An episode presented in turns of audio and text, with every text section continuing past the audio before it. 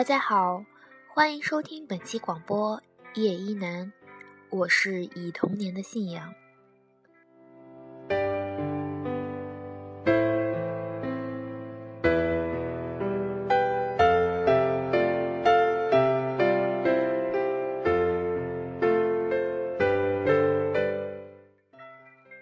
本学期的第一次失眠，在感冒和急火攻心的双重作用下，造就这篇文章。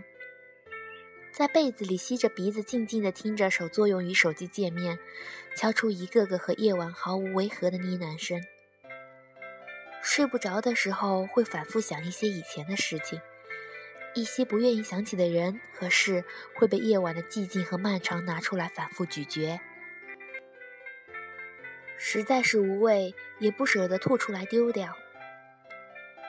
真实生活中已经失之交臂的旧的故事，还会在梦里和失眠的时候久别重逢。老朋友见面，却是在我神志不清的糊涂着的大脑里。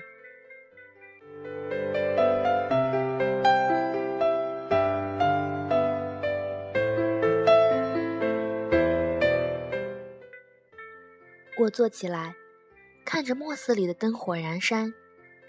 所谓灵感，不过是思路在足够安静的时候偷拿了打开脑洞的钥匙，里面的人跑出来，我在抓他回去的路上写下了这些文字。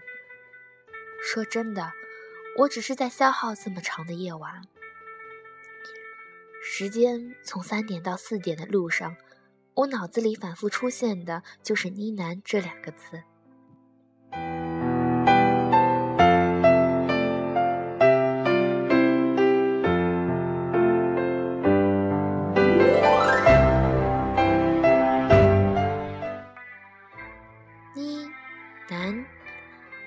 读上两遍就知道是低语的意思，燕子和燕子之间轻声细语的对话。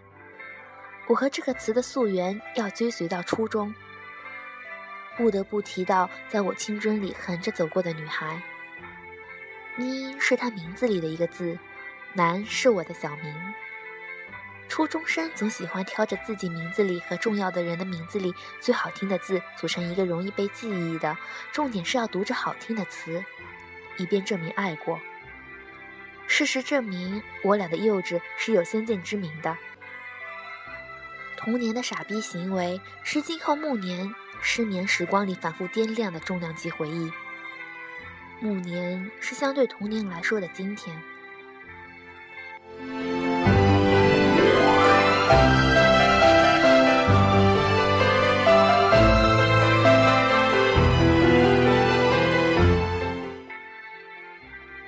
我们的友谊用两个字概括，就是呢绒。一男是文艺的笔名。感情最好的时候，看见什么都是纪念品。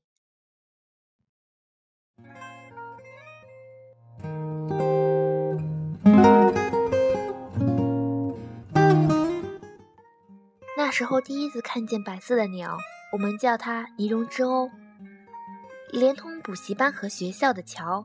它叫尼绒之桥，天上最亮的星星叫做尼绒之星，我们的友谊叫做尼绒之爱。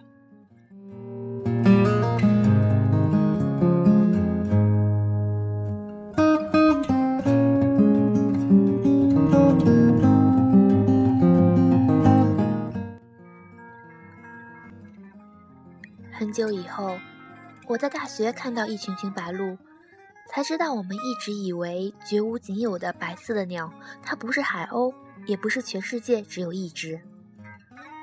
科学老师也来告诉我们，最亮的星星有它自己的名字，叫北极星。虽然我在这座城市里生活了十几年，到现在还是不知道那座桥的名字，所以它对我来说，一直都在尼龙之桥。这座桥不时尚不古朴。在我最叛逆的时候，赌气离家，也曾在他的桥底安静地度过四分之一个夜晚。他包容收纳了我的害怕和哆嗦，所以他慈祥。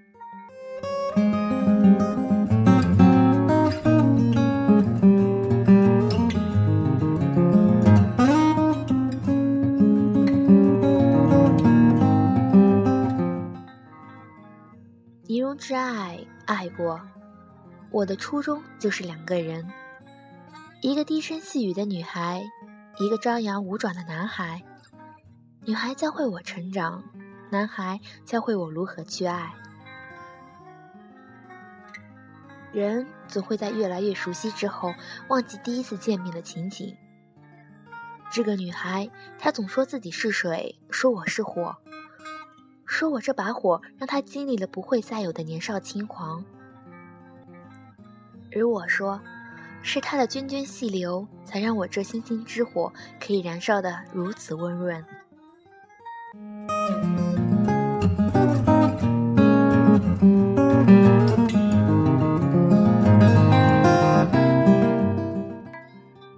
想到他，脑袋里就会出现这样一个画面：带着婴儿肥的微胖女孩驾着单车，安静地等在桥上，不时地看看时间，不时地回头望望远处，直到望见风风火火的身影越来越大，他会假装生气地冲着姗姗来迟的人喊道：“你又迟到！再迟到我不等你了！”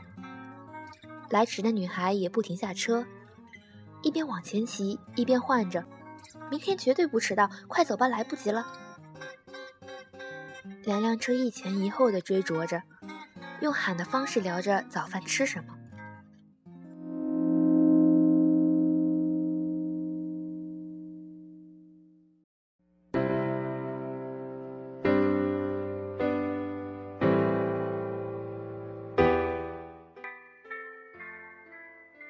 那个迟到的女孩是我，那个等我的人是他。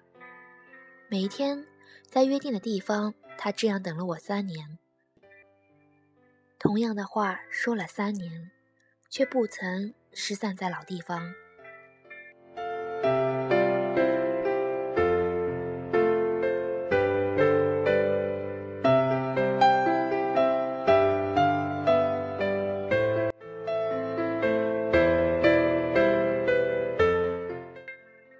总是会比我早到。我觉得这大概是青春里最安心的迟到了。想起前段时间的阴雨蒙蒙，突然意识到那时候的天是真的蓝。那时候的阳光穿透力强大到可以穿过六年时光，暖化此刻的我。他和太阳一起，一前一后的出现在我的生命里。我和他手牵手骑过分化大大条条的街。因为手牵手骑车这个恶习，摔了不少次，在我胳膊上留下了一个很久的疤。我现在知道，这个行为其实很危险，而故事中的我们，大概只读懂了危险以外的含义。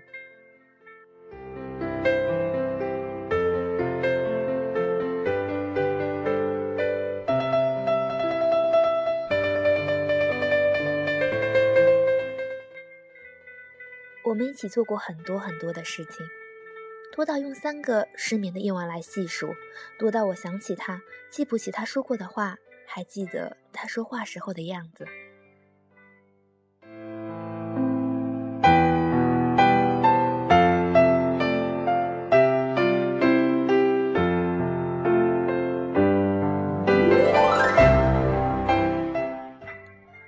还是不困，就再说说那个男孩。那个男孩，他出现的时候天气很热。我与他说的第一句话是在上初中的第一天。那天摸底考试，一个暑假，我早已忘光了所有的古诗词背诵。这样一个注定失败的考场上，我想起来了作弊。环顾四周，大家紧锁眉头的紧张模样，让我觉得其实都一样。直到。余光瞥到他，他坐在我的斜后角，隔着一条过道。我瞄到他一脸大功告成的得瑟样，一手拽着笔，一手托着下巴看着我。我们四目相对，他瞬间明白我的呼救，偷偷将他的试卷递给我。我照葫芦画猫的填补上了所有的空白。这大概是我认识他到现在最好人的印象了。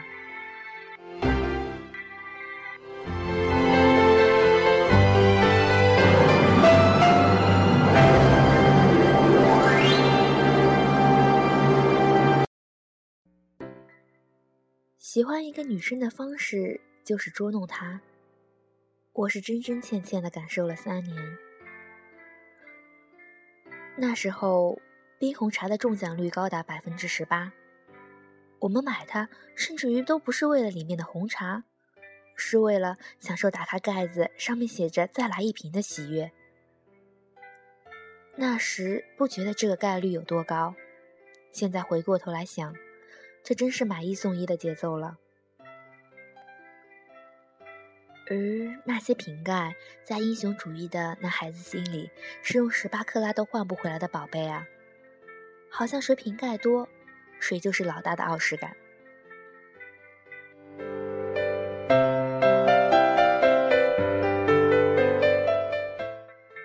有人问我。觉得怎么样的告白是最浪漫的？在大学里也见过很多的表白方式，摆蜡烛、送花，大概是每个女生都会感动、都会羡慕的。可要回答这个问题，回忆起漫漫人生，我依旧觉得，把集到的所有的冰红茶中奖的盖子塞到他的手里，说一句“我不要了，送你吧”，是最霸气的表白。当然，要说的漫不经心，要自带臭屁的光环，这太贵重。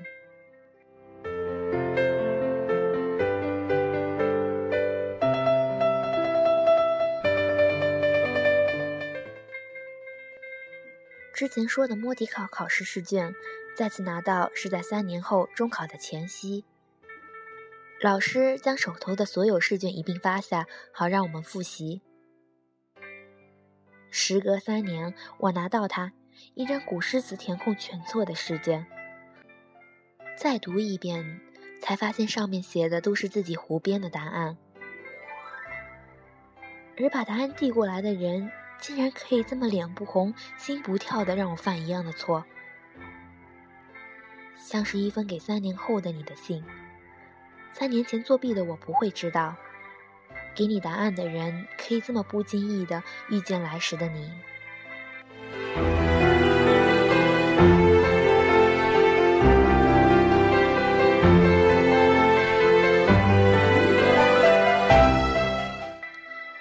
如果说中考是初中三年的答题卷，那场摸底考试就是我们三年的答案，错了就是错了。故事讲完了。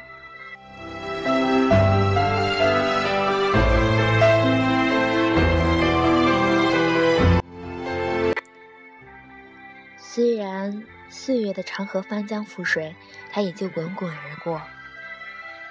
回归平静的时候，你盯着水面，却只能看到自己的影子。这种平静，甚至让你怀疑他们真的存在过吗？你扔一颗石子，水面会泛起涟漪，但是也会模糊了自己的脸。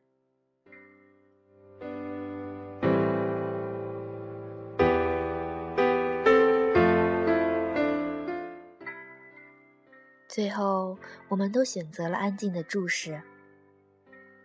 其实这么多人来人往，我们都应该已经习惯了。我一直说习惯是很可怕的，它会让你分不清是需要还是被需要。有的时候，我会因为害怕失去而不愿意得到，因为害怕熟悉到陌生的过程，不愿意得到陌生到熟悉的开始。幸福太易碎，轻拿轻放总显得不够自在。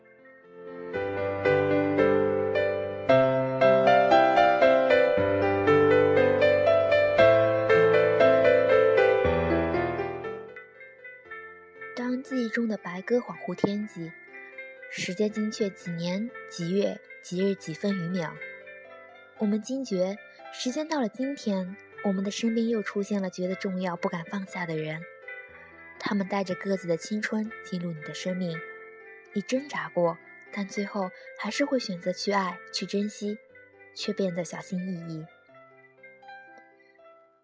离开的人变成故事，在失眠的夜里乱窜，然后被抓回去；而正在发生的故事，想用一颗真心去换另一颗真心，想要抓住，想要走近看看他的心，想十年后打开那扇门，看到的是同样一张脸，想陪他度过漫长岁月。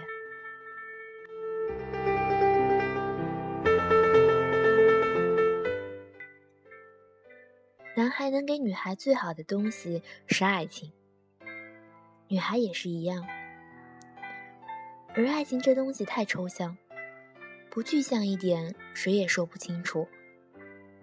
如果叫我形容，我觉得它可以是哆哆嗦嗦写的一封信，在信封信纸的每一个小角落里埋下小小的陷阱。它可以是男人的第七感，隔着一个太平洋感受你的喜怒哀乐。它可以是放下很辉煌的英雄联盟，陪你扔骰子、玩飞行棋，笑成傻逼。它可以是唱遍所有的情歌让你开心。它可以是变成啰嗦老太婆，在你生病的时候一遍遍的嘱咐。它可以是把智商变得和你一样，然后夸你聪明。它可以是把你规划进他的未来。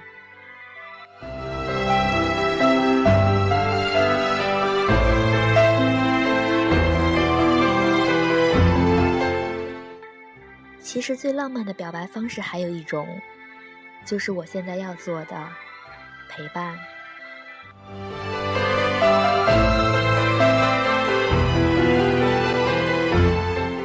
时间到了今天，已经是二零一六年了，要在新年的第一期广播里祝大家新年快乐，希望新的一年能够遇见爱你的人和你爱的人。